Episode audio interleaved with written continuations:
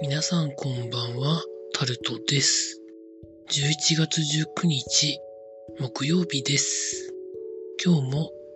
時事ネタからこれはと思うものに関して話していきたいんですけれども、なんかですね、経済対策と感染症対策を戦わせようという雰囲気がなんかいっぱい出てるような気がするんですけど、私だけでしょうか？続いて、コロナ関連での重症者が第2波を上回ってきたということが記事になってます。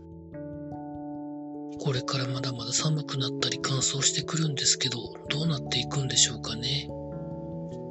続いて、いろんなことが今日もあったんですけど、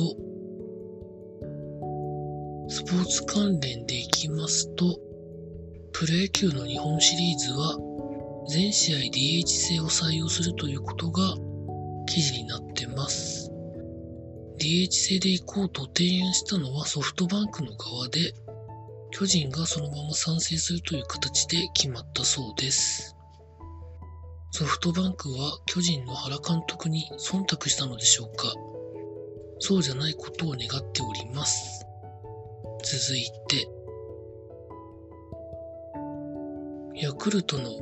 山田哲人選手が FA 宣言をしないで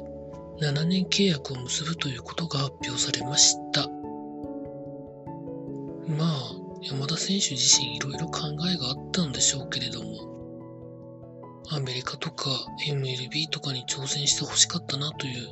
個人的な感情はあります。続いて、